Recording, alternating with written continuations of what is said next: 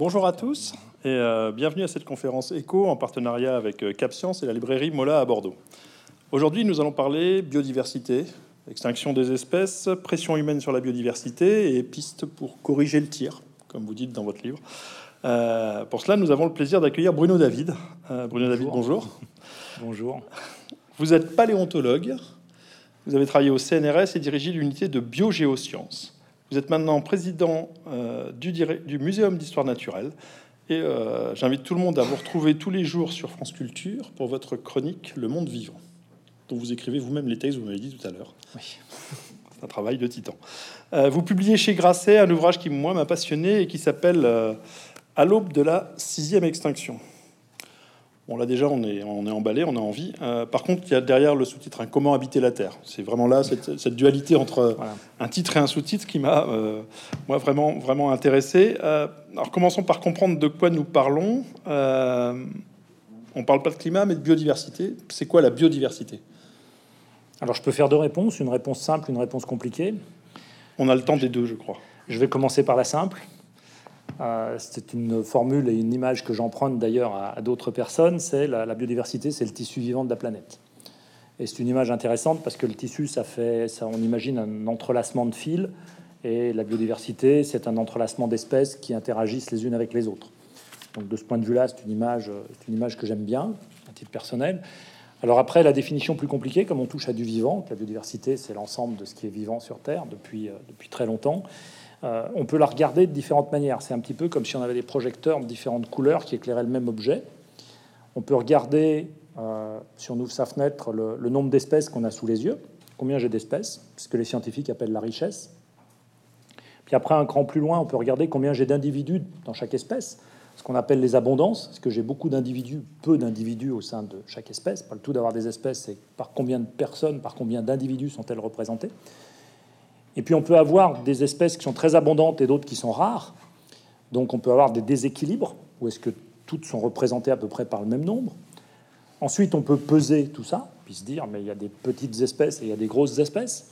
Donc on peut peser tout ça. Et là, si je fais une parenthèse, si on pèse la biodiversité sur Terre, il faut déjà se donner une unité de mesure qui soit à peu près homogène.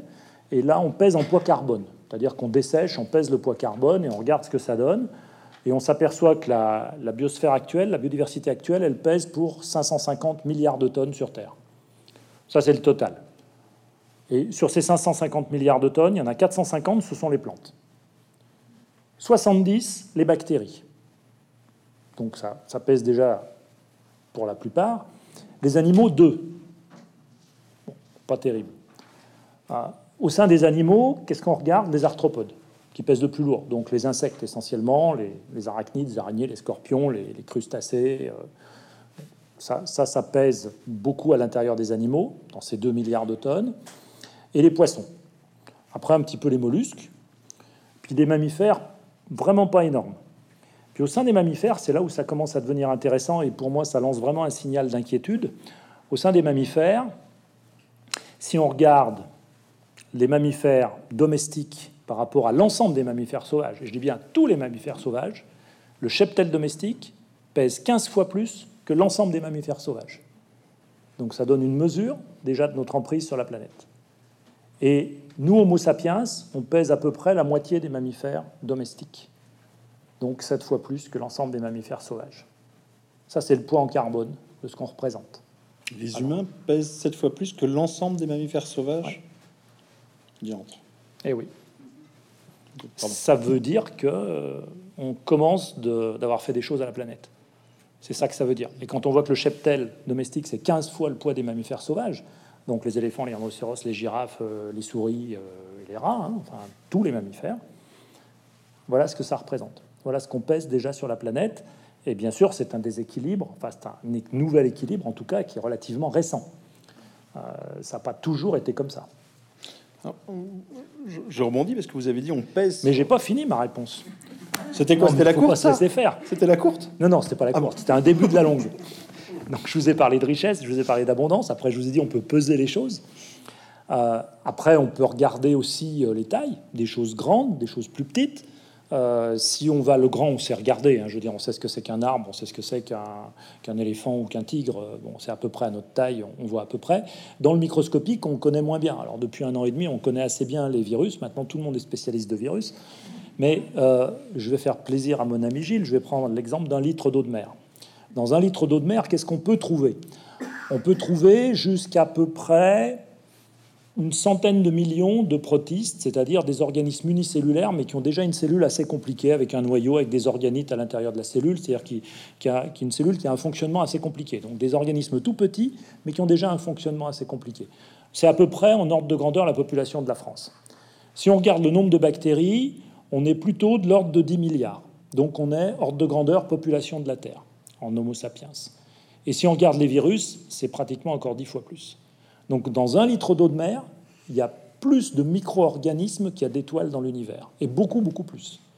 Et ça veut dire aussi, au passage, que quand on boit la tasse, on ne boit pas que de l'eau. On boit plein d'autres trucs. Donc ça, c'est microscopique. Puis après, on peut regarder les gènes. là, j'ai une comparaison que j'adore avec les gènes. Si on regarde la taille de notre génome, alors nous, Homo sapiens, quand même, on peut pas, on n'est pas rien quand même. Hein. Euh, on regarde notre génome, et on s'aperçoit que notre génome, en total, il fait 3 milliards de barreaux de la molécule d'ADN. Vous savez, l'échelle d'ADN, bon, comptez les barreaux. Boum, boum, 3 milliards de barreaux. Euh, pas mal, hein, quand même. Hein. Je prends la tulipe, 34 milliards. 11 fois plus. Ah ben oui, ben oui, la tulipe, euh, ben, voilà. Alors ça ne veut pas dire que la tulipe est plus compliquée que nous. Ça veut dire que simplement la longueur du génome n'est pas une métrique de complexité. C'est simplement ça que ça veut dire. Et puis après, on peut aussi regarder les interactions au sein des systèmes, interactions au sein des écosystèmes, une espèce avec toutes les autres espèces. on a un fatras d'interactions au sein même des écosystèmes. Puis maintenant, on regarde même les interactions au sein d'une espèce, dans la manière dont fonctionne une espèce, c'est-à-dire qu'on va prendre les protéines d'une espèce et on va regarder comment elles interagissent. Si on prend la protéine de la levure, la levure qui sert à faire la bière, euh, si on prend cette levure de bière, euh, les protéines de la levure de bière ont 2000 interactions entre elles. Pourtant, c'est simple. Hein. C'est un truc microscopique d'une simplicité biblique. 2000 interactions. Donc ça vous donne une... Tout ça, ça me donne une mesure de la complexité de ce qu'est la vie à travers tout ça. Et puis on voit bien qu'il y a différents éclairages qu'on peut apporter sur la biodiversité. Tout ça, c'est de la biodiversité. Tout ça, c'est des manières de regarder la biodiversité.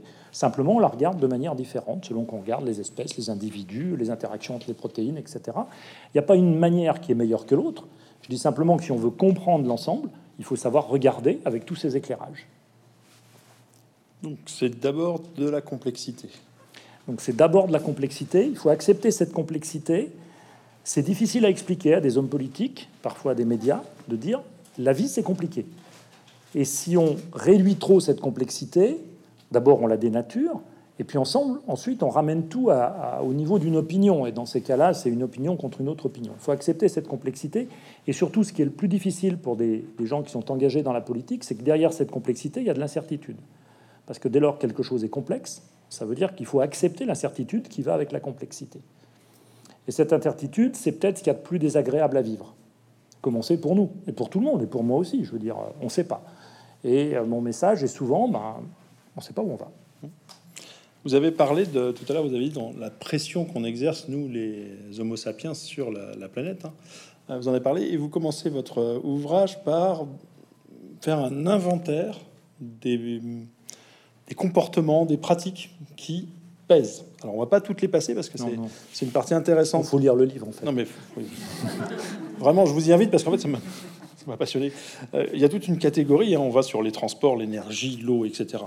Euh, quels sont les, les, les deux ou trois comportements qui pèsent le plus ou qui ont un impact absolument délétère sur, avant d'arriver sur les questions de disparition d'espèces et des risques qu'on fait euh, porter à la biodiversité dans son ensemble, tel que vous l'avez décrit tout à l'heure, quels sont, parmi tous les, différents comportements un peu délétères que vous décrivez, quels sont ceux qui sortiraient un peu du lot et euh, qui nous permettraient à tout le monde de bien prendre conscience de, cette pression sur la biodiversité euh, terrienne? Alors, on connaît bien les facteurs, les, facteurs de pression qui, s'exercent sur la biodiversité, qui font que la biodiversité peut éventuellement moins bien aller. Le facteur de pression principal, c'est avant tout l'occupation des espaces, notamment sur les continents. c'est la manière dont nous sommes installés sur les continents, dans la façon dont nous traitons, nous construisons des villes, on construit des routes, on construit des voies ferrées, enfin, on, déforeste, comment on fait des, plaines agricoles sans un, arbre et on y met plein de produits chimiques à l'intérieur?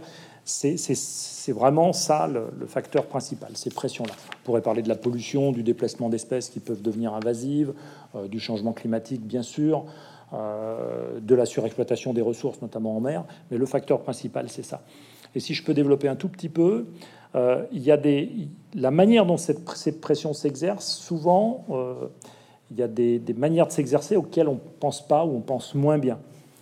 je vais prendre l'exemple des routes et des voies ferrées, de toutes les structures linéaires qui, qui parcourent les paysages et qui font que ces paysages ont d'abord une emprise au sol, et ça, généralement, on la mesure assez bien, mais surtout ça introduit une fragmentation.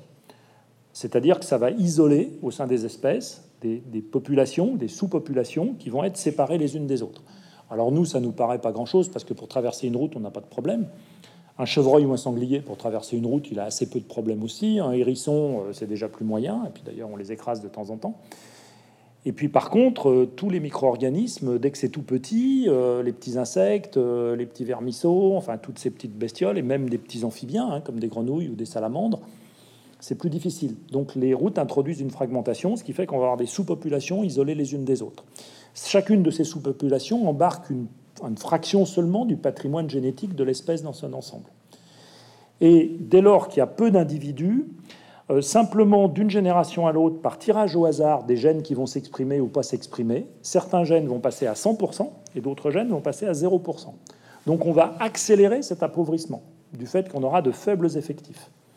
Et s'il survient un événement inhabituel, que ça soit une trop grande humidité, comme un peu ce printemps, une sécheresse, une canicule, quelque chose qui se passe, ou un prédateur qui arrive, ou une nouvelle plante qui se pointe dans le milieu, parce qu'il y a une graine qui sera promenée par là, la population est fragilisée par rapport à ça et elle risque de s'éteindre. Enfin, la sous-population risque de s'éteindre.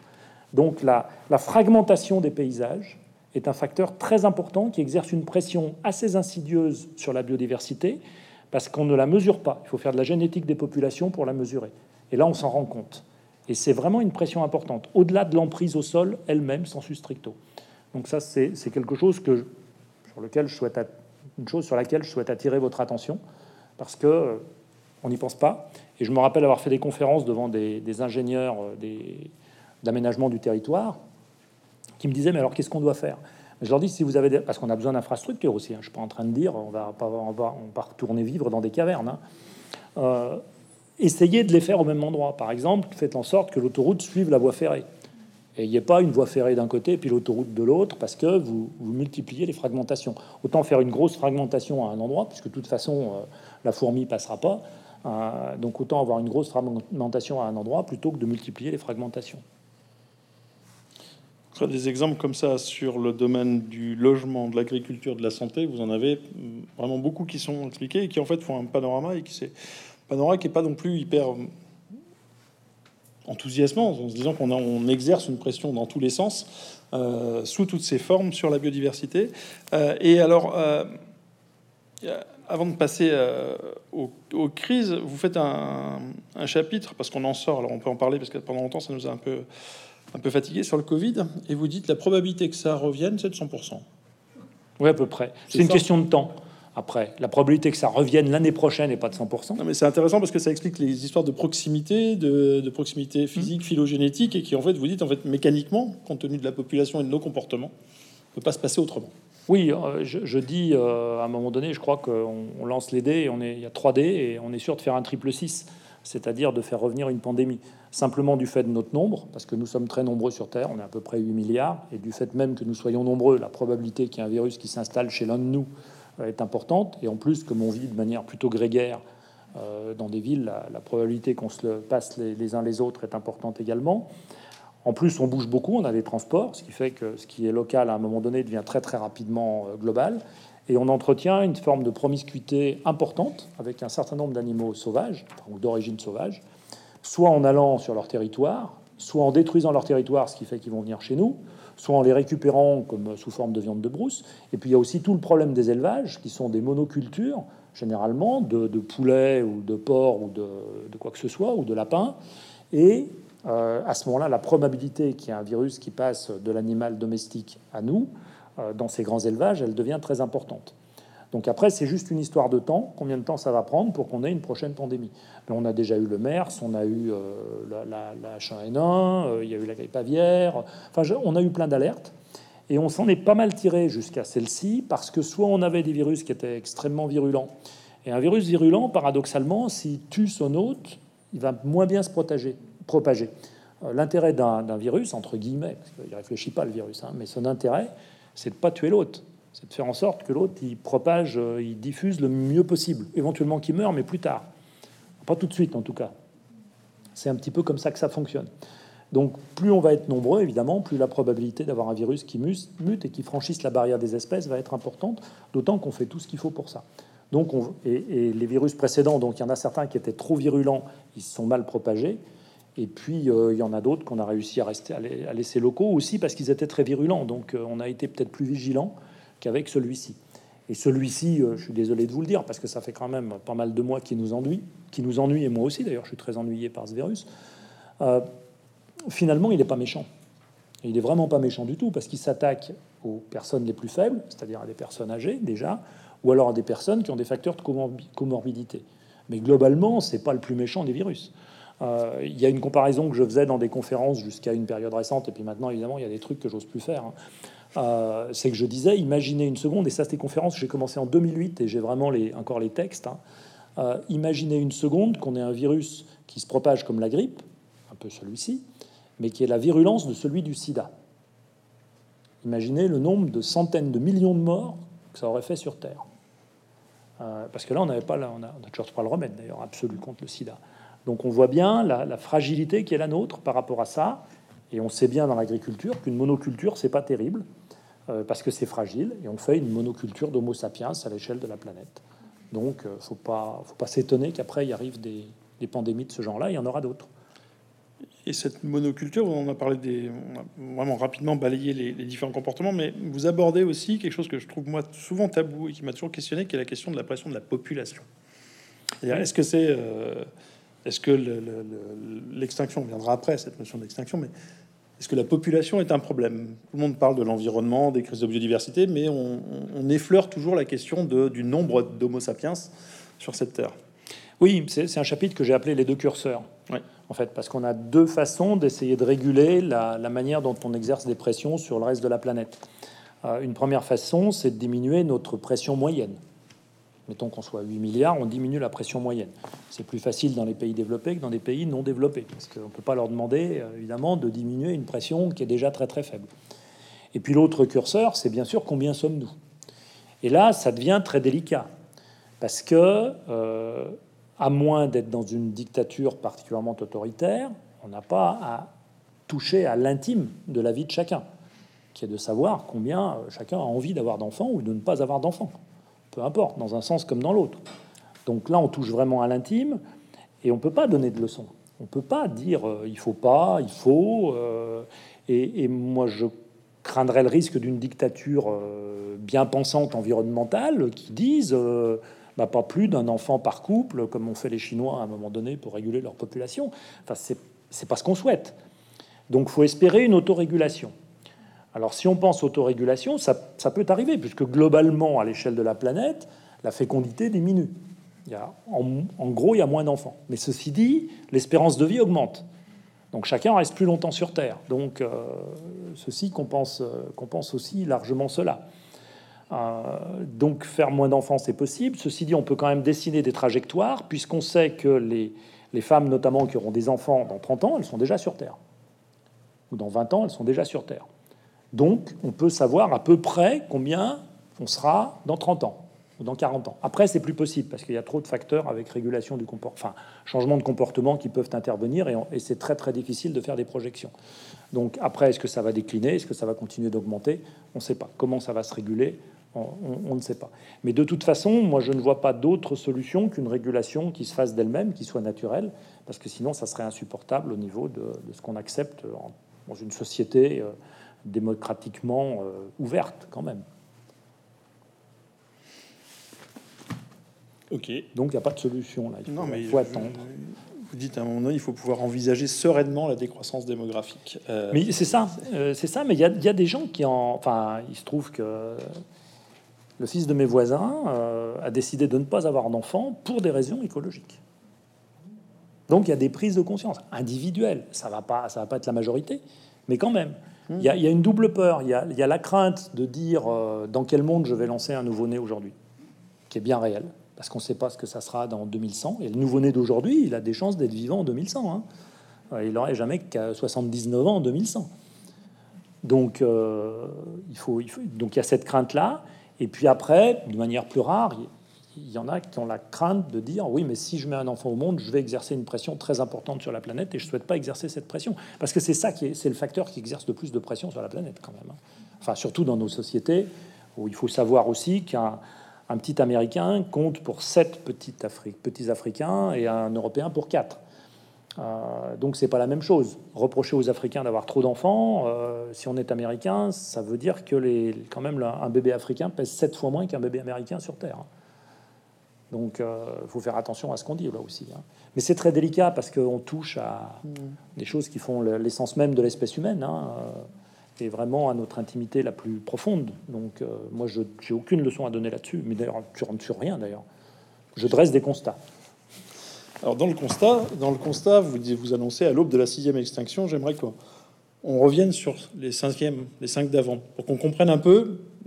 Ça, c'est votre passé de paléontologue et de. Donc, comment ces cinq, quels sont les facteurs d'extinction? C'est pas la première fois qu'on va vers une extinction. Il y en a déjà eu cinq.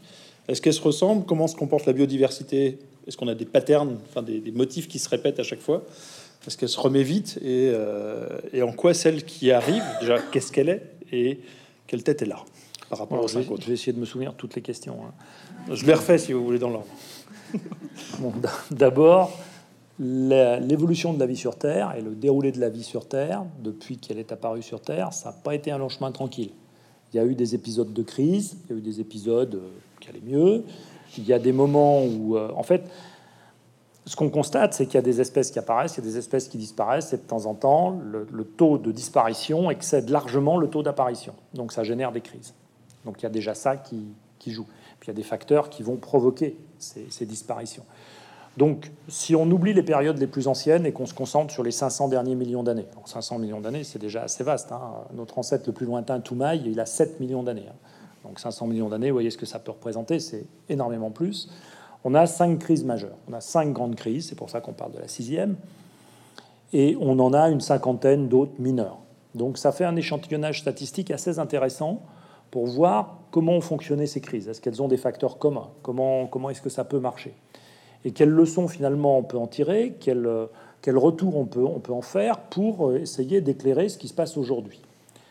Euh, si on regarde ces crises, qu'est-ce qu'elles ont de commun? C'est qu'elles ont toutes été multifactorielles. C'est-à-dire qu'il n'y a aucune crise qui est liée à un seul facteur de pression sur la biosphère. Ça a été euh, la géographie des continents qui sont regroupés ou éclatés, et ça veut dire que la biosphère n'a pas la même sensibilité, la même vulnérabilité selon que les continents sont regroupés ou au contraire éclatés ça a été d'immenses éruptions volcaniques. À la limite entre l'ère primaire et l'ère secondaire, qui est la plus grande des crises qui a affecté la biosphère, c'est l'équivalent, ce sont ce qu'on appelle les trappes de Sibérie, donc des grands épanchements volcaniques en Sibérie. Ça représente 7 km de lave sur la surface de la France. Donc vous imaginez ce que ça veut dire comme injection de gaz dans l'atmosphère, même si ça ne s'est pas fait en un jour. Hein. Donc c'est absolument monstrueux. C'est de temps en temps des chutes de météorites. Mais il y a toutes les crises n'ont pas de chute de météorites. La plus grande des crises, il n'y a pas de météorites d'ailleurs, du tout. Et il y a pas mal de météorites qui sont tombés, qui ont fait des, cratères aussi vastes que ceux qui ont, qui ont, accompagné les crises, sans pour autant qu'il y ait de crise. Donc les météorites, c'est un facteur qui est ni suffisant ni nécessaire pour qu'il y ait une crise. Puisqu'il y a des crises sans météorites et il y a des météorites sans crise. Les volcans, presque toujours, il y a du volcanisme. La géographie des continents, c'est variable. Il y a aussi l'anoxie des océans, c'est-à-dire la diminution de la quantité d'oxygène dissoute dans les eaux océaniques, qui peut jouer. Et puis il y a le changement climatique, les oscillations climatiques, qui peuvent être provoquées par les météorites, par le volcanisme, par la géographie des continents, qui vont provoquer des oscillations climatiques, qui, in fine, c'est ce qui va le plus intervenir.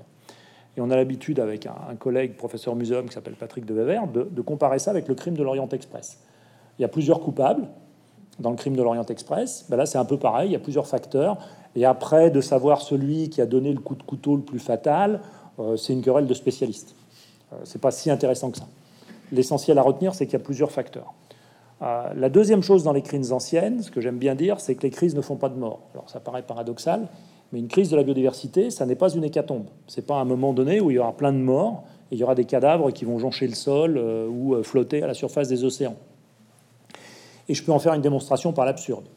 Euh, si je regarde le banc sédimentaire qui sépare l'air secondaire de l'air tertiaire, au moment où les, grands dinosaures vont s'éteindre et où les ammonites dans les océans vont s'éteindre, si vraiment il y avait eu un cataclysme énorme avec une météorite qui tombe et qui tue tout le monde presque instantanément, ou tout du moins en quelques années, on aurait un banc sédimentaire qui serait plein d'ammonites au fond des océans. Or, le banc sédimentaire qui sépare l'air secondaire de l'air tertiaire, il est vide. Il n'y avait plus personne. Donc les crises ne font pas de mort. Donc vous allez me dire, mais qu'est-ce qu'elles font Alors si elles font pas de mort, c'est simplement que ça provoque pendant de, très nombreuses générations une diminution du succès reproducteur de beaucoup d'espèces. C'est-à-dire pour beaucoup d'espèces, il y aura moins de descendants parce qu'il y aura moins de fécondité, il y aura moins d'œufs pondus si ce sont des oiseaux ou des dinosaures, il y aura moins de succès à l'éclosion, moins de succès à l'envol si on est chez des oiseaux. Et tout ça va faire que de génération en génération, il y aura de moins en moins d'individus présents au sein d'un grand nombre d'espèces, ce qu'on appelle des déclins d'abondance, pour revenir sur les abondances et pas que sur les richesses. Et au bout du chemin du déclin, il y a l'extinction. Donc, in fine, ça se traduit par une extinction.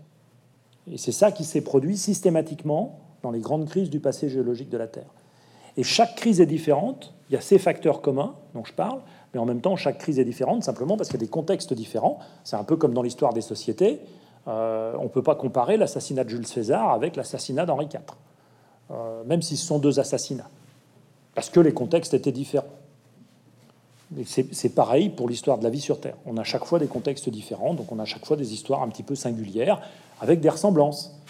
Jules César est assassiné, Henri IV aussi, avec un couteau pour chacun d'eux. Donc vous il y a des ressemblances. Mais c'est pas pour autant que c'est la même chose, ni le même déterminisme. C'est pareil pour les crises. Et en quoi celle que vous annoncez à l'aube de la sixième est différente ou ressemble à celle qu'on a pu décrire les cinq dernières? Alors, je vais, je vais commencer hein, par, euh, oui, je vais commencer par la similitude. Hmm. Euh, une importante similitude, c'est qu'elle est multifactorielle. Il y a deux similitudes. Elle est multifactorielle, euh, c'est-à-dire que c'est ce dont on parlait, la pression sur les espaces, les, pollutions, les surexploitations de ressources, le changement climatique, les espèces potentiellement invasives qu'on va déplacer. Donc on est face à une crise multifactorielle, même si derrière chaque facteur, c'est Homo sapiens. Globalement, elle est quand même multifactorielle. Donc, elle exerce toutes sortes de pressions qui, accumulées, font que ça devient insupportable pour la biodiversité. Là, je fais une parenthèse aussi, mais je fais, une comparaison, je crois, dans le livre avec un sac à dos. Euh, vous partez pour une balade en montagne avec votre sac à dos, puis vous dites j'ai besoin de ça, j'ai besoin de ça, j'ai besoin de ça. Chaque objet en lui-même est. Vous pouvez parfaitement le porter, puis une fois que vous avez tout mis dans votre sac à dos, vous pouvez plus le porter parce qu'il est trop lourd. Euh, c'est multifactoriel. Ben, c'est pareil pour les, crises de la, biodiversité. Donc on est face à quelque chose de multifactoriel. Quand on regarde ce qui se passe avec des, euh, quand on essaye de construire des tendances sur plusieurs décennies avec des observations de la biodiversité qui sont très rigoureuses, c'est-à-dire qu'on a le même protocole qui va s'appliquer sur plusieurs décennies, on regarde en tendance ce qui se passe et on peut le construire pour les oiseaux, pour les insectes, pour des mammifères, pour des amphibiens, pour toute une série d'organismes. On s'aperçoit qu'on est face à des déclins d'abondance. Il y a relativement peu d'espèces qui se sont éteintes. C'est pour ça que je parle de l'aube de la sixième extinction, parce qu'on est au début en termes de nombre d'extinctions. Il y a peu d'espèces éteintes, par contre, il y a beaucoup de déclins d'abondance. Et l'IPBES, qui est l'équivalent du GIEC, euh, mais cette fois pour la biodiversité, l'IPBES c'est pour la biodiversité, nous prédisait en 2019 entre 500 000 et 1 million d'espèces qui pourraient s'éteindre dans les décennies qui viennent. Ça veut dire qu'ils sont déjà en déclin, relativement accentué, et qui ferait que ces espèces pourraient s'éteindre. Donc ça, c'est deux, deux similitudes importantes. Les différences, c'est d'abord que c'est dû à une espèce derrière tout ça, Homo sapiens. C'est la première fois qu'il y a une espèce toute seule qui est vraiment euh, la cause d'une crise majeure de la biodiversité. Et puis la, deuxième chose, c'est que ça va très très vite, ça va 100 à 1000 fois plus vite que les, plus rapides des crises anciennes. Donc on est à l'aube, on est très loin, parce que si on regarde le nombre d'espèces réellement éteintes depuis 200 ans, en gros, depuis 300 ans, on est sur l'ordre de 3%, 4%, 5%. Alors on va pas s'empailler sur les pourcentages et sur les chiffres, hein, on ne fait pas de politique là. Euh, mais globalement, on est sur assez peu par rapport à 80% d'extinction, 90% d'extinction dans les crises majeures du passé géologique de la Terre. Donc on peut se dire, mais attendez, mais on est au tout début. Même si on intègre les, 500 000 espèces qui pourraient disparaître dans les décennies à venir, par rapport à l'ensemble des espèces vivantes sur Terre, on est encore à 15%, 10%, 15%. Donc on est encore euh, loin du compte. On peut se dire, mais on a vraiment le temps. Mais par contre, si on regarde la vitesse à laquelle tout ça se déroule, ça va très très vite. Je vous dis, une grande crise du passé, en gros, c'est 80% d'extinction. Là aussi, je peux vous faire une parenthèse. On a découpé les, les 500 derniers millions d'années en tranches d'un million d'années. Donc on a 500 tranches. Et on regarde combien, quel est le taux en gros d'extinction moyen quand on passe d'une tranche à l'autre. Et on fait une courbe de distribution pour dire combien il y en a qui s'éteignent. En gros, c'est 20% d'extinction quand on passe d'une tranche à l'autre. Et au moment des cinq grandes crises, on est à 80-90% d'extinction. Donc c'est ça que ça nous donne comme, ordre de grandeur. Donc on se dit, bon, 80% d'extinction, nous pour le moment, on est à 10% grand maximum dans les décennies qui viennent, euh, tout va bien. Sauf que si on extrapole ce qui se passe sur les 200 dernières années pour les mammifères sur un million d'années, on est à 8000% sur un million d'années. Donc ça veut dire que ça va 100 fois plus vite que les plus grandes crises du passé.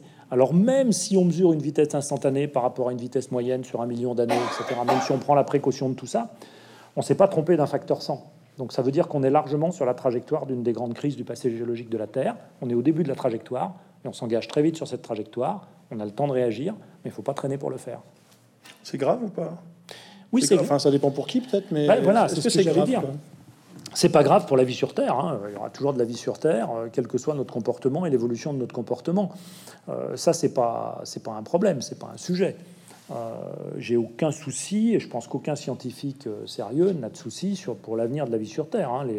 Les, bactéries, les virus, les protistes dont je parlais tout à l'heure, et même un certain nombre d'organismes comme les tardigrades si mignons qui sont capables, à à qui sont capables de résister au vide intersédiral. Euh, On les met à moins 240 dans de l'azote liquide, ils se réveillent sans problème et euh, ils résistent aux radiations nucléaires euh, à peu près 500 fois plus puissantes que celles auxquelles nous on peut résister. Je me fais pas trop de soucis pour eux. Je pense qu'il y aura toujours des tardigrades. À part si on les brûle au chalumeau un par un, il n'y a, a pas de problème. Donc il y aura de la vie sur Terre. Après, on peut s'inquiéter pour des espèces qui sont complexes, soit à travers des cycles de vie un petit peu compliqués. On peut penser aux oiseaux migrateurs, où là, c'est sur tout le trajet de la migration qu'il faut arriver à les préserver. On peut penser aux amphibiens, qui ont besoin d'eau dans leur cycle de vie et aussi euh, de, zones moins, moins humides pour terminer leur cycle de vie.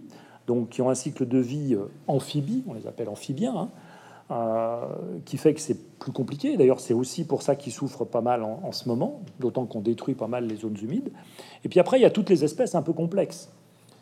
Et je rappelle que nous sommes une espèce complexe. On se croit surarmé par notre, notre pharmacopée, notre, tout notre arsenal thérapeutique, et on se croit surpuissant, mais en fait, on est très compliqué.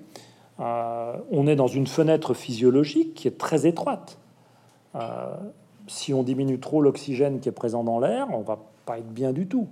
Alors on peut toujours se dire on va fabriquer de l'oxygène, ça on sait faire, puis on aura des, on aura des bouteilles sur le dos, puis un masque, et puis on respirera notre oxygène. Bon, déjà euh, au début de la pandémie, quand on a, quand les gens se sont rués dans les supermarchés pour faire des stocks de sucre ou de, ou de papier toilette, voit ce que ça provoque. Enfin, je veux dire, euh, si, si on manque d'oxygène, on va devenir nerveux hein, les uns envers, les autres. hein. Euh, ça risque d'être assez déstabilisant quand même. Donc on est dans cette fenêtre physiologique. On voit bien que quand il fait trop chaud, on n'est pas bien. Quand il fait trop froid, on n'est pas bien. Euh, et notre complexité fait que, enfin, il faut savoir que depuis en gros 30 millions d'années, on est dans une période froide de l'histoire de la Terre. Ça peut paraître paradoxal quand on parle de réchauffement climatique, mais globalement, on est dans une période froide depuis 30 millions d'années, c'est-à-dire qu'il y a de la glace au pôle. Les deux pôles sont englacés depuis 30 millions d'années, plus ou moins, avec des périodes glaciaires, interglaciaires, enfin. Mais globalement, c'est froid. Il y a eu beaucoup de périodes beaucoup plus chaudes. Mais simplement, les, transitions entre les périodes froides et les périodes chaudes étaient des transitions lentes. lentes. Donc la, biosphère avait le temps de s'adapter. La biodiversité avait largement le temps de s'adapter et d'évoluer. Là, on, tourne le thermostat à toute vitesse. Et nous-mêmes, nous sommes une espèce adaptée à une planète telle qu'elle est. Déjà, notre physiologie, premièrement. Deuxièmement, toutes nos sociétés se sont construites, se sont construites sur cette planète, avec ce qu'elle est. Là où on peut la cultiver, là où c'est habitable, là où c'est pas habitable, là où se trouve de l'eau, là où se trouve, ne se trouve pas d'eau, moins d'eau. Euh, nos sociétés sont complètement installées dans une planète supposée à peu près stable, avec des petites oscillations, un optimum climatique au Moyen Âge, un petit âge glaciaire ensuite, mais des oscillations très très faibles. Là, on est en train de changer complètement d'échelle de l'oscillation. Et les premières victimes, ça va être, Enfin, la première victime, ça va être l'équilibre des sociétés, qui vont pas du tout apprécier ça. Je me souviens d'une conversation, là, je, suis bavard, hein, euh, d'une conversation assez récente avec un, collègue qui est vraiment mon collègue le plus proche au muséum, c'est-à-dire en fait un administrateur. Hein. Il a fait l'ENA, donc il est brillant euh, par définition. Euh, mais il est vraiment brillant en plus, et puis on, s'entend. Enfin, c'est formidable, quoi. Je veux dire, non, je, ne le critique absolument pas. Mais on mangeait ensemble il y a quoi, il y a trois semaines. Et puis il me dit non, mais finalement, euh, avoir le climat de Madrid à Paris, je vois pas bien où est le problème. Euh, à Madrid, on vit très bien, c'est pas faux. Mais je lui dis mais pousse ton raisonnement. Le climat de Madrid à Paris, ça veut dire quel climat en Afrique du Nord? Le Sahara va toucher la Méditerranée, là, ça va être comme en Libye, c'est la Cyrénaïque. 300 hein. millions d'habitants, hein. ils font quoi? Ils vont où? Donc quand je dis que c'est déstabilisant pour les sociétés, euh, il y a vraiment un très fort risque de déstabilisation. Et ça va être le premier risque, avant même que ça touche notre physiologie en tant qu'Homo sapiens, euh, mammifères, euh, primates et, et, vertébrés. Donc il faut aussi penser à ça. Mais il ne faut pas non plus se croire surpuissant. Attention, notre technologie ne nous sauvera pas. Mais ça, j'y reviendrai peut-être plus tard. Oui, je me demandais si on allait en parler maintenant, mais euh, on pourra, on, y reviendra plus tard. Surtout que j'ai des exemples qui sont pas dans le livre en plus. Là. Des exemples marrants qui sont dans des primeurs. On finira par ça alors. Euh, du coup, bon, bah là, on est content de savoir que les tartigrades vont survivre et pas nous. Bon, ça, c'est une bonne. Les scorpions aussi, les scorpions, très bien, Les scorpions, je suis content pour eux. Des araignées, des tas euh, d'insectes. dans l'océan, des tas de petites bêtes, les nématodes, qui sont des petits vers infâmes qui vivent dans le sol ou au fond des océans. Il y en a une diversité absolument incroyable. On la connaît même pas. Euh, chaque fois qu'on donne un coup de drague au fond de l'océan, on trouve de nouvelles espèces de nématodes. Il n'y a aucun souci pour eux. Hein. Ne nous faisons pas de soucis pour eux, pas trop. Bon, faisons-nous pour nous, on peut s'en faire pour nous quand même. Ah ben pour nous, oui, on a intérêt à s'en faire. Très égoïstement, si on préserve la biodiversité, c'est pour nous. Hein. On parlait du virus tout à l'heure, ce chapitre sur le virus euh, que j'ai rajouté euh, un peu après. Et en fait, il faut comprendre que protéger la vie sauvage, c'est nous protéger nous-mêmes. Hein. Parce qu'il y a une théorie qui s'appelle Kill the Winner, tuer le vainqueur qui fait que les pathogènes vont nécessairement se, se tournent par intérêt, entre guillemets, tout ça, ce sont des images, hein, j'anthropomorphise et mon langage est excessif, tout se passe comme si euh, les pathogènes se disaient, oh mais attention, là, ils sont nombreux là, hein. intéressant, j'ai à manger là, je vais y aller. Et donc, faire de la monoculture d'Homo sapiens, c'est se coller une grande cible dans le dos pour dire à tous les pathogènes, que ce soit des parasites, des virus ou des bactéries, venez chez nous, on est nombreux, on bouge, c'est super, venez nous infecter. Et une façon de se protéger, c'est d'avoir une diversité sauvage, une richesse d'espèces dans le monde naturel qui soit la plus vaste possible, de façon à ce que ces pathogènes se distribuent sur pas mal d'espèces. Et au lieu de venir chez nous. évidemment, le corollaire, c'est qu'il ne faut pas non plus qu'on aille au contact de toutes ces espèces sauvages, hein, parce que sinon, ça sert à rien. Donc il faut faire les deux. Mais plus on préserve la biodiversité sauvage, notamment des mammifères, parce que c'est à partir des mammifères que ça passe chez nous, parce qu'on est suffisamment proche dans l'évolution, plus on préserve cette diversité des mammifères dont on parlait au début et on disait que c'est un quinzième de notre cheptel euh, en poids, euh, plus on préserve cette diversité des mammifères sauvages, mieux on se préserve nous-mêmes. Donc par pur égoïsme, préservons la biodiversité. S'il doit y avoir qu'une raison, soyons égoïstes, mais préservons-la pour nous. C'est le concept One Health, ça? C'est ça? C'est le concept One Health, oui, c'est ça. Il y, a une, il y a une santé humaine, il y a une santé animale, et il y a une santé de l'environnement. Et tout ça, c'est lié dans un seul système. Alors la santé humaine, on connaît bien, c'est la médecine. Il y a déjà quelques décennies maintenant, euh, surtout avec les grippes aviaires, la vache folle, les choses comme ça, qu'on a bien compris que la santé animale et la santé humaine, ça pouvait être euh, lié notamment à travers notre alimentation et nos élevages. Donc on a fait le lien santé vétérinaire et santé humaine depuis déjà quelques temps. Ça fait des décennies que les scientifiques savent que la, santé des environnements euh, est liée à la santé humaine, enfin que notre santé dépend des environnements. Les scientifiques biologistes, écologues, euh, bon, ça fait des années qu'ils le savent, hein, c'est pas d'aujourd'hui. Mais dans le public, c'est en train de rentrer, et c'est rentré avec la pandémie, où on a expliqué ce que je viens d'expliquer, de dire, mais c'est la santé des environnements qui nous préserve aussi. Et mieux on préservera les environnements, meilleure sera notre santé. Il faut qu'on en prenne conscience de ça. Et encore une fois, préservons-les par égoïsme, pour nous. Si on n'a pas d'autres motifs euh, esthétiques, éthiques euh, ou autres, préservons-les déjà pour nous-mêmes. Euh, donc maintenant, ok, préservons, préservons. Euh, si c'est pas pour le tardigrade, c'est pour nous. Euh, c'est mignon les tardigrades hein, quand même. non, c'est assez moche. Oh, moi j'aime bien. Il y en a pas mal d'espèces. Enfin bon, on va, ils vont se sauver tout seuls, ils n'ont pas besoin de nous. Euh, si on voulait rectifier le tir, euh, alors, euh, on a bien vu que, enfin, on était à l'aube de que les pentes n'étaient pas dans le bon sens. un, est-ce qu'on peut rectifier le tir? Et deux, à qui ça incombe? Est-ce que ça incombe à l'individu? Est-ce que c'est imaginable? Est-ce que ça incombe aux politiques Et si oui, est-ce qu'il y a des limites? Je vais essayer d'arrêter de poser des questions parce que je vous ai noyé tout à l'heure sur les questions. Donc, en gros, est-ce qu'on peut rectifier le tir? Est-ce que c'est une responsabilité individuelle? Et jusqu'où ça peut aller le politique là-dedans? Alors, c'est une double responsabilité, même je dirais presque une triple responsabilité. C'est une responsabilité individuelle, bien sûr. On peut prendre conscience, chacun là où nous sommes, euh, de comment nous agissons et des efforts qu'on peut faire. Là aussi, je me garderais bien de donner des, leçons à qui que ce soit, parce qu'on n'est pas dans la même situation. Euh, on peut être jeune, on peut être plus âgé, on peut avoir plus de moyens, moins de moyens, on peut être urbain, on peut être rural, on peut avoir des enfants qui sont encore au foyer, euh, des enfants qui ont quitté le foyer ou ne pas encore avoir d'enfants, ou ne pas vouloir d'enfants du tout, comme on le disait tout à l'heure. Donc on est tous dans des situations différentes. Simplement, ce que je cherche à faire avec ce livre, c'est de dresser un constat et d'appeler chacun à sa conscience individuelle pour dire peut-être que moi, dans mon coin, je peux faire quelque chose en termes de consommateurs notamment. Hein. Est-ce que, je le dis d'ailleurs dans le livre, hein, mon grand-père avait cinq chemises dans son armoire, j'en ai 50, est-ce bien raisonnable? Bon, en même temps, pour présider le muséum, je suis obligé de me changer plus souvent que le faisait mon grand-père. Mais bon, se poser simplement la question, déjà. Euh, et puis, c'est pas parce qu'on a les moyens de s'acheter un jet privé, je ne sais pas s'il y a des personnes dans la salle qui ont les moyens de s'acheter un jet privé, euh, c'est pas parce qu'on a les moyens de le faire qu'il faut le faire. Donc c'est aussi un problème d'éthique. Hein. Quelle éthique pour la planète? Comment est-ce que je me comporte sur Terre? Donc ça, c'est une conscience individuelle. Après, si on est très nombreux à le faire, c'est intéressant quand même. Mais ça suffit pas forcément. Il peut y avoir aussi des, gestes politiques, euh, des gestes politiques forts, euh, qui sont des lois, qui sont des règles, euh, qui sont des prises de décision, et qui peuvent avoir un impact, et qui, dans certains cas, ont un, un, impact très important.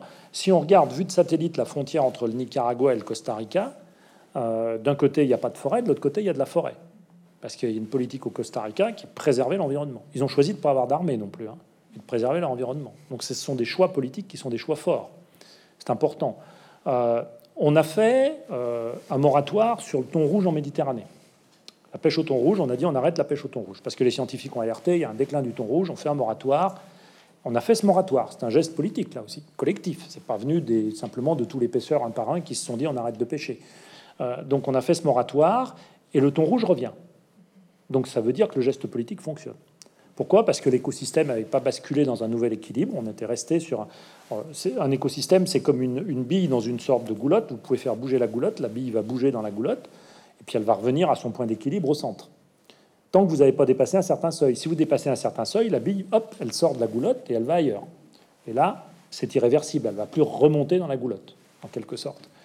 Donc ça, le ton rouge, on est resté dans la goulotte. Le, oui, c'est ça, le ton rouge. Par contre, euh, la morue de Terre-Neuve, sur les grands bancs de Terre-Neuve, 92, 91, maximum de pêche. On n'a jamais sorti autant de morue des, des bancs de Terre-Neuve. 92, il n'y a plus de morue. Moratoire sur la morue, les Canadiens. Stop, on arrête de se pêcher la morue. C'est trop tard.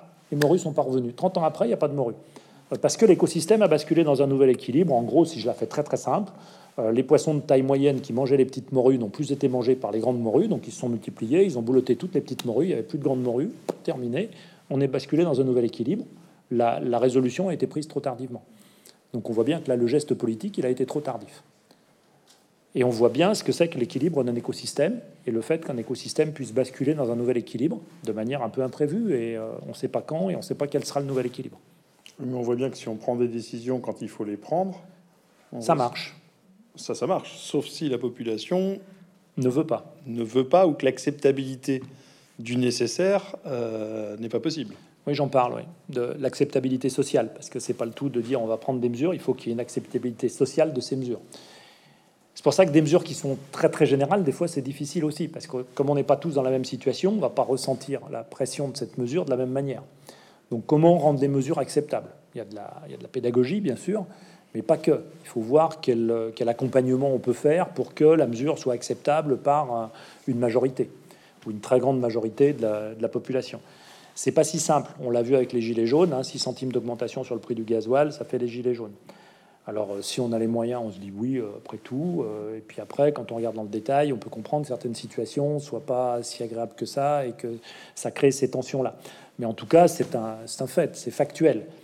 Alors après, ça dérive aussi, parce que moi, je me souviens à la radio d'avoir entendu une dame qui disait, mais entre mes, mes petits-enfants et les ours blancs, je choisis mes petits-enfants.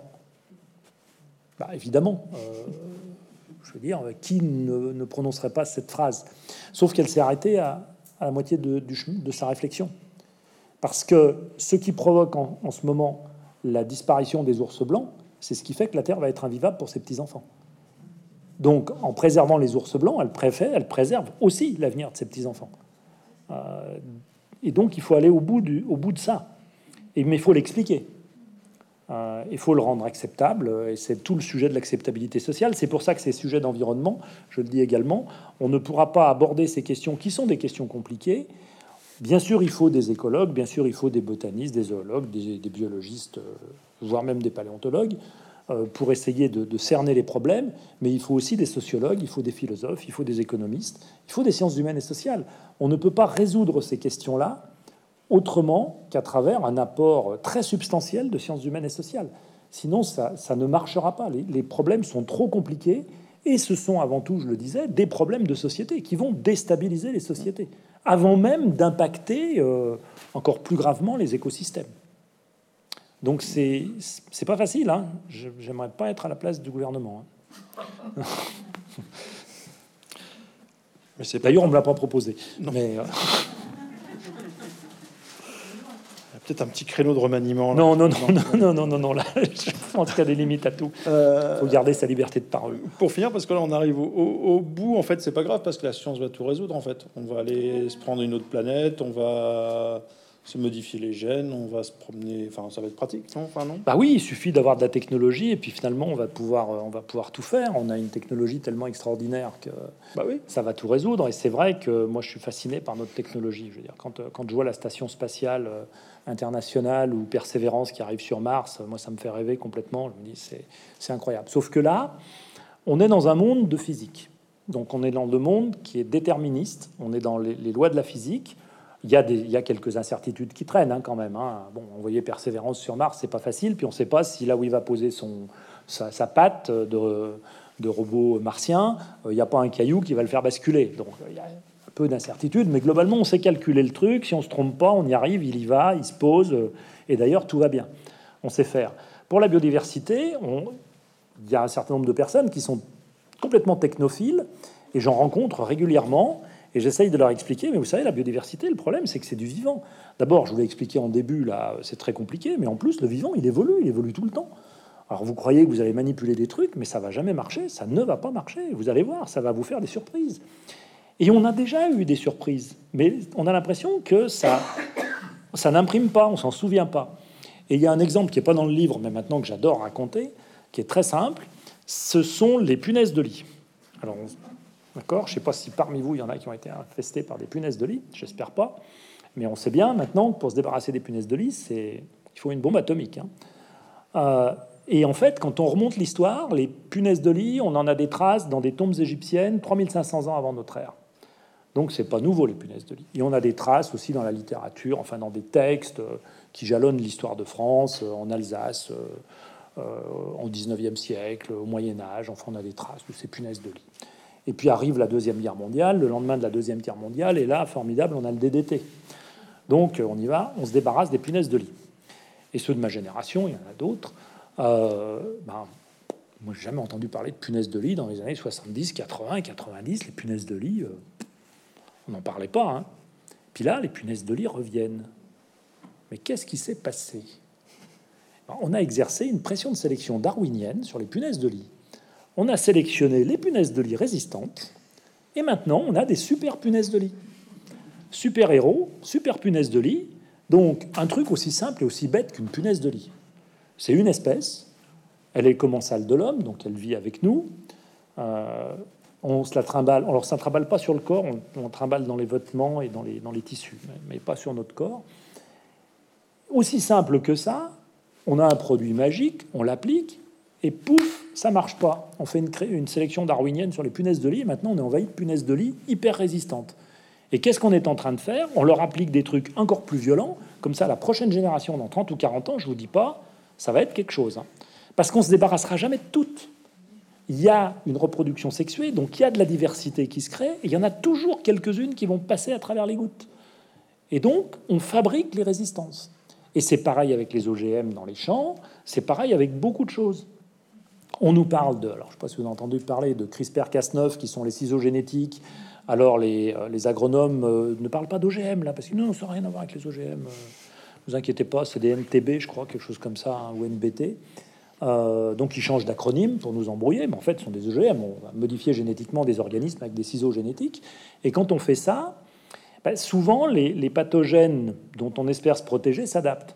Il y a le très bel exemple du coton BT Monsanto, qui crée ce coton BT en disant aux agriculteurs, notamment en Afrique, euh, vous inquiétez pas, maintenant vous avez même plus besoin de mettre d'insecticides là-dedans. Le coton génère son propre insecticide, donc c'est formidable. Bon, bien sûr, ça tue tous les insectes, qu'ils soient nuisibles pour le coton ou pas nuisibles, mais ça, c'est pas grave. Hein. Dès qu'ils se posent sur le coton, ils meurent. Euh, et on, lance ça de manière intensive. Donc Monsanto euh, vend son coton, ses graines, euh, coton BT.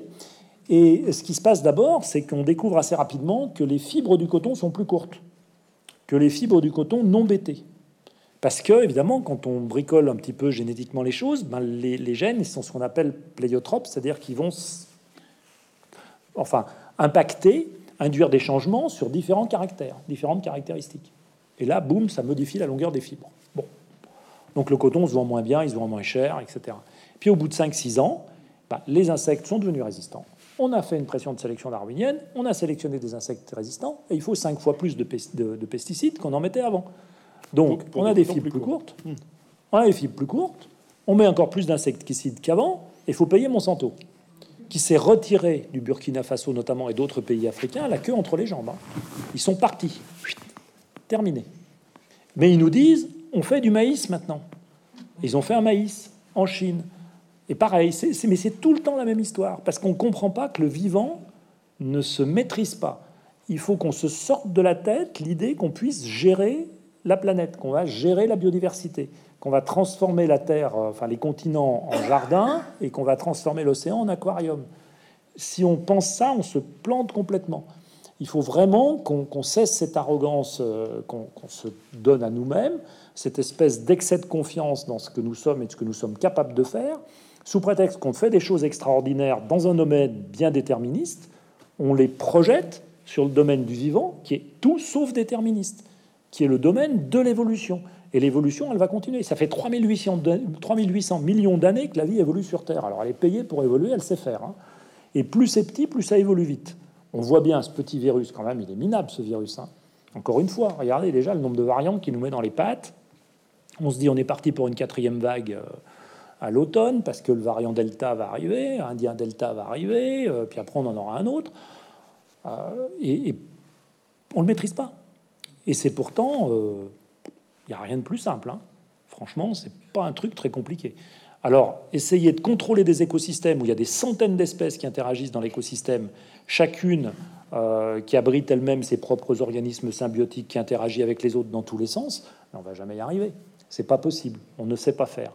Et ça m'amène à, aussi une autre idée que je développe. Alors, beaucoup devant les industriels qui me disent Mais alors, qu'est-ce qu'il faut qu'on fasse? Euh, Je leur dis Si on attend d'avoir compris comment fonctionne un écosystème, ou plusieurs écosystèmes, c'est encore pire, on va pas y arriver parce qu'on va jamais les comprendre dans le détail. Donc si pour agir, il faut qu'on comprenne comment ça marche, de la même manière que pour réparer un moteur de voiture, il faut comprendre comment marche le moteur, mais là on est dans de la mécanique, on est dans du domaine de la physique, on va pas faire ça, on va agir sur les facteurs de pression. Parce qu'on sait que si on agit sur les facteurs de pression, ça aura nécessairement un effet bénéfique. On ne sait pas forcément lequel, mais c'est pas grave qu'on sache pas lequel. Ça aura un facteur bénéfice, bénéfique. Et pour vous, industriels en plus, entrepreneurs, ça a un avantage, c'est que vous pouvez mesurer votre effort, c'est-à-dire votre facteur de pression, de combien vous le diminuez. Alors que si on attend de comprendre comment fonctionne l'écosystème et que si on change tel ou tel comportement, quel effet ça va avoir sur le fonctionnement de l'écosystème, si on veut le détail, on l'aura jamais. Scientifiquement, ça ne sera pas possible. On aura des grandes lignes, mais on l'aura pas dans le détail. Donc agissons sur les facteurs de pression, c'est le meilleur moyen d'exister. Et puis sinon, je peux terminer sur la planète B. Ah, il y en a une? Bah oui. Cool. C'est ce qu'on nous dit tout le temps. Vous écoutez la radio, là, vous regardez la télé, on nous parle de plat vous lisez les journaux, vous achetez des livres à la librairie Mola, et on vous parle de planète B. On dit, mais il y a des planètes B. C'est vrai que ça fait rêver aussi, parce qu'on nous dit, ah oui, mais on a trouvé une planète B euh, qui ressemble à la Terre, à tel endroit, etc. Alors là, je vais essayer de vous calmer un peu, calmer votre enthousiasme. D'abord, ces planètes sont assez loin, objectivement. La plus proche s'appelle Proxima b, elle est dans Proxima du Centaure, qui est la galaxie la plus proche de la nôtre. L'étoile la plus proche, pas la galaxie. Oui, enfin, oui, mais c'est, oui, pas la galaxie, pardon, le, système, le système solaire, pardon, merci. Hein. Euh, le système solaire le plus proche de nous, Proxima du Centaure, dans notre galaxie, oui, bien sûr.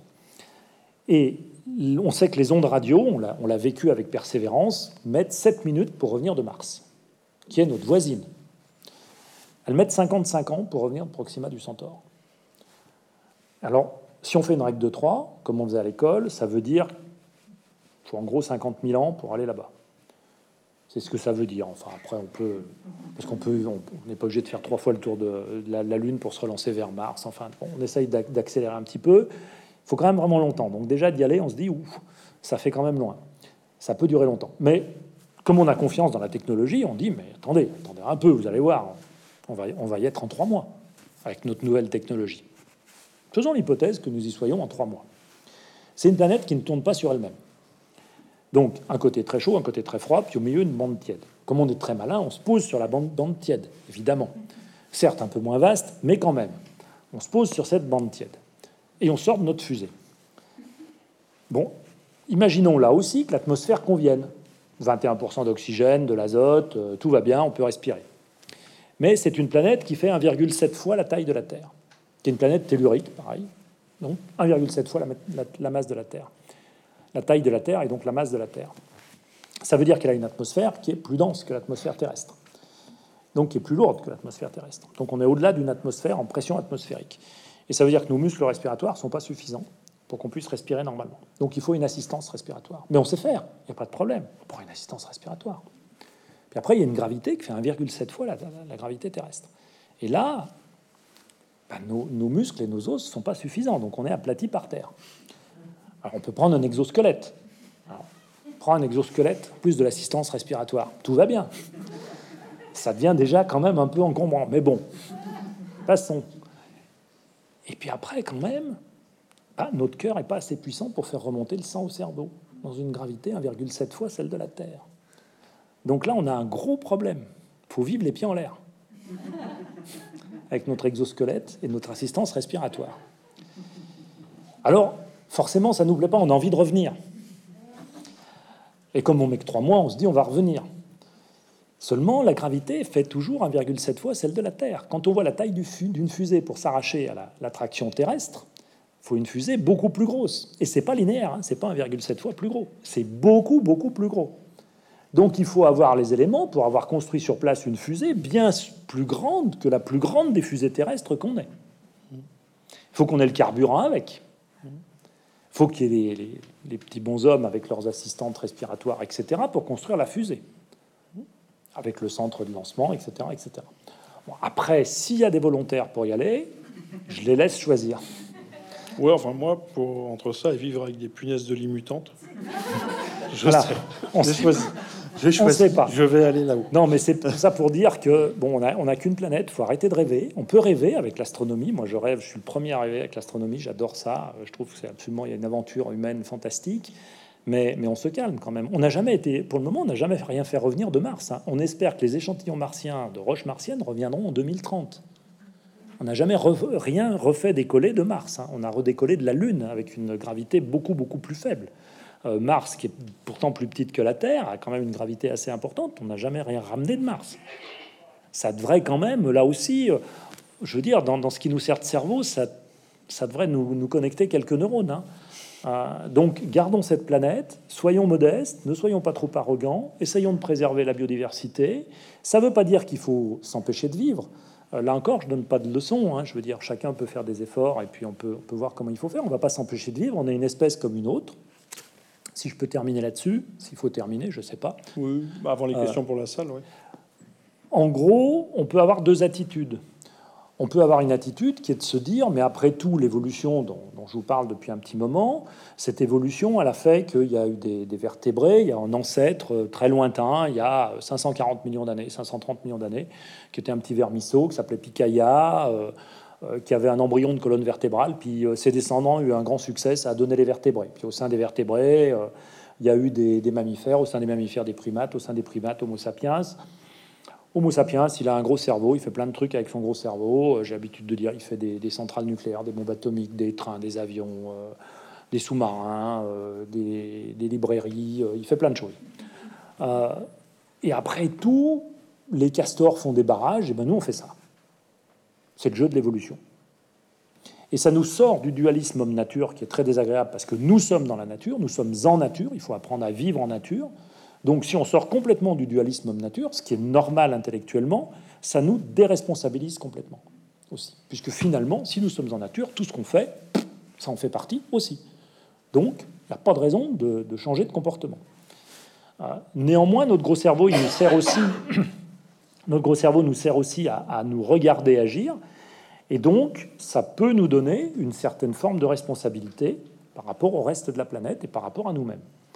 Ah, et donc, je, dis souvent, il faut, dans, comme dans une recette de cuisine, il faut mettre, remettre une pincée de dualisme dans le système, dans le monisme, en quelque sorte, où on est complètement en nature. Il faut remettre une petite pincée de dualisme, comme on met du sel dans une recette. Il n'en faut pas trop, mais il en faut quand même un peu, pour retrouver un niveau de responsabilité suffisant qui permette de corriger ce que nous sommes en train de faire, puisque nous le savons, et que nous avons conscience de ce que nous sommes en train de faire, contrairement à nos ancêtres d'il y, a, y a 500 ans, 1000 ans ou 3000 ans, qui eux ne le savaient pas. Donc on ne peut pas leur reprocher. Mais nous, nos descendants pourraient nous le reprocher. C'est David. Merci beaucoup. Avant de passer aux questions de la salle, je rappelle à tout le monde le titre de cet ouvrage, À l'aube de la sixième extinction, Comment habiter la Terre chez Grasset. Je vous remercie beaucoup. Merci.